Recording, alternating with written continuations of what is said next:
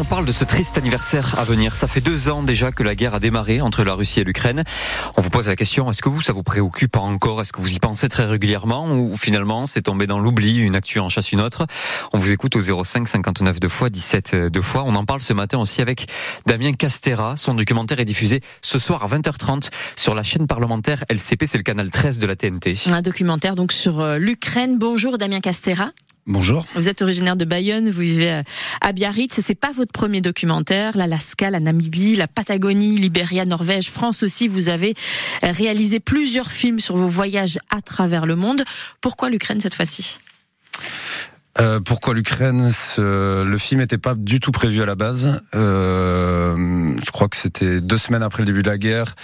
Euh, j'avais envie de, bah, comme pas mal, de, de m'engager en tant que volontaire euh, humanitaire. Et en final, euh, j'ai, récupéré euh, du stock de matériel médical avec euh, l'église orthodoxe de Biarritz et les pharmacies de, du quartier de chez moi, donc qui, qui est Anglet et pas Biarritz.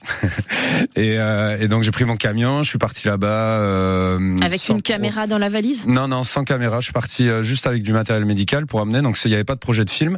C'était vraiment pour aider, pour apporter votre soutien. Donc je me suis, je suis arrivé sur la frontière roumaine ukrainienne et de fil en aiguille, quelques semaines plus tard, j'étais donc sur l'ouest de l'Ukraine et euh, et comme je j'ai l'habitude de travailler un peu pour la presse, euh, le JDD m'a proposé d'écrire des chroniques de guerre. Donc le premier mois en fait j'ai juste écrit, j'ai rencontré pas mal de gens et, euh, et c'est après ensuite qu'est est venue l'idée de, de, de de filmer tout ça. Et alors comment ça s'est passé? Vous êtes revenu, vous êtes reparti en France pour revenir encore en Ukraine? Voilà, le premier mois en fait j'étais donc sur l'Ouest, on va dire que c'est le ce qu'on qu'on appelle la base arrière, le bastion de l'humanitaire un peu en Ukraine. Donc là j'ai vraiment écrit et en fait ça m'a un peu servi de repérage. Donc j'ai rencontré pas mal de, de, de, des personnages qui sont dans mon film après. Euh, mon camion, je l'avais laissé sur la frontière roumaine, donc euh, je, je, suis allé le récupérer, je l'ai ramené en France.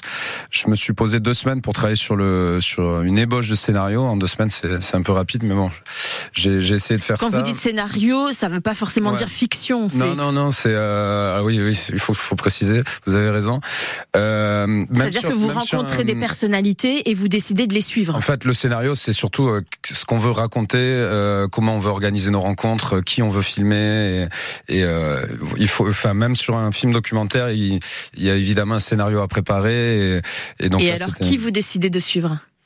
Alors moi j'ai décidé de suivre. J'ai travaillé avec beaucoup d'artistes. Euh, je trouvais que le, la thématique de l'art en temps de guerre était vraiment intéressante. Et puis euh, j'ai essayé aussi de, de m'axer sur le sur la vie plutôt que sur la mort. Donc c'était euh, vivre en temps de guerre comme acte de résistance. Euh, euh, et donc j'ai j'ai commencé à l'ouest de l'Ukraine euh, et j'ai fait un voyage jusqu'à jusqu'à l'est complètement. Je suis arrivé en pleine contre-offensive de Kharkiv, donc une, grande ville qui est située au nord du Donbass. Et euh, voilà. Donc sur ce deuxième voyage, j'étais accompagné par un, un qui s'appelle Michael Darigad, qui est venu, euh, qui est un chef opérateur, et, euh, et, donc qui est venu avec sa caméra euh, pour m'aider à faire le, le, film. Donc pour suivre effectivement donc euh, plusieurs plusieurs personnes. Alors nous on n'a pas vu le film, juste la bande annonce. Et de ce qu'on voit effectivement, vous avez eu envie de, de, parler des artistes, de faire cohabiter le beau avec l'atrocité de la guerre. On voit par exemple une femme qui joue du, du violon et derrière elle des bâtiments par les bombes. C'était voulu Oui, bien sûr. Euh...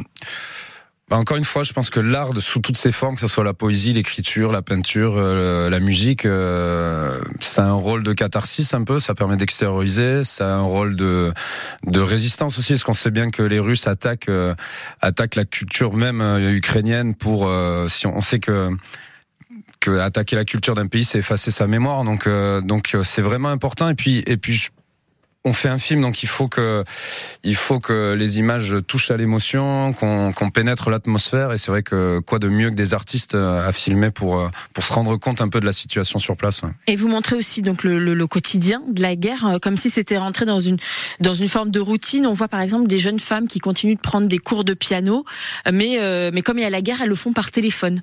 Oui, exactement. Euh, mais en fait, très tôt, euh, les gens, c'est ça qui est assez assez incroyable, c'est qu'en temps de guerre, euh, bah, la première semaine, tout le monde tout le monde descend dans les abris antimissiles, tout le monde se plie un peu à une à une à une peur panique. Et puis très rapidement, on se rend compte que que si on veut que la vie continue, il faut faire un peu abstraction de tout ça. Et en fait, on les gens se mettent à vivre et vivre normalement. En fait, c'est ça qui est devenu un lac de résistance, c'est-à-dire qu'on vit comme s'il n'y avait pas la guerre. Donc, euh, mais même très près des zones de front. C'est ça qui est assez euh, assez incroyable. Et donc euh, les, les écoles étaient fermées quand j'y étais. C'était il y a deux ans. Maintenant, je pense qu'elles ont quand même réouvertes.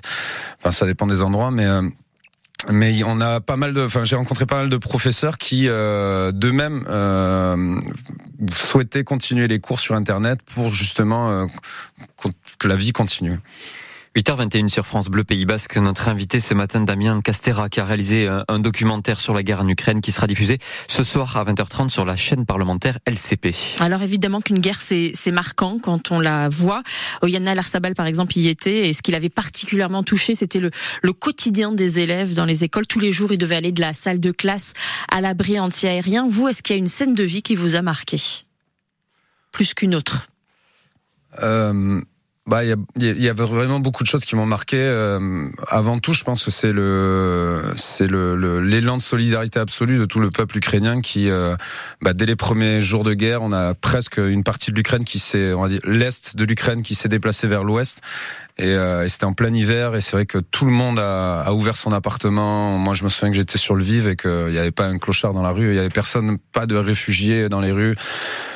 Euh, donc c'est des mouvements de solidarité qui font quand même euh, réfléchir et puis euh, et puis après c'est de voir tout un pays en ordre de marche, c'est-à-dire qu'il y a les, tout le monde, euh, des plus jeunes aux plus vieux, tout le monde participe. Donc ceux qui peuvent se battre sont au front. Aujourd'hui on parle de, de, de, loi de mobilisation, mais au début de la guerre tout le monde était volontaire, donc il, il n'y a pas eu de conscrits. Et et puis il y a à l'arrière du pays, tout le monde, euh, tout le monde est mobilisé dans l'effort. Donc, c'est-à-dire qu'on va, on va trier, euh, on va trier les armes, on va faire des filets anti, euh, des filets de, des filets militaires de camouflage, on va peindre les voitures, on va trier l'aide humanitaire. Tout le monde donne un coup de main et, donc on a un pays entier qui, qui regarde dans la même direction. Et, et, et, ce quotidien donc des personnes que vous suivez dans votre, dans votre documentaire, est-ce que ces personnes-là, vous avez pu avoir des nouvelles depuis? Ouais, j'ai des nouvelles assez fréquemment. Euh, là, je repars là-bas dimanche prochain pour. Euh, parce que je suis invité dans une des universités de Lviv pour présenter le film. Donc, il y aura des personnages du film qui seront présents, évidemment. Euh, c'est les personnages, je les ai assez régulièrement euh, sur via les réseaux sociaux. Et qu'est-ce qu'elles vous disent de cette guerre euh?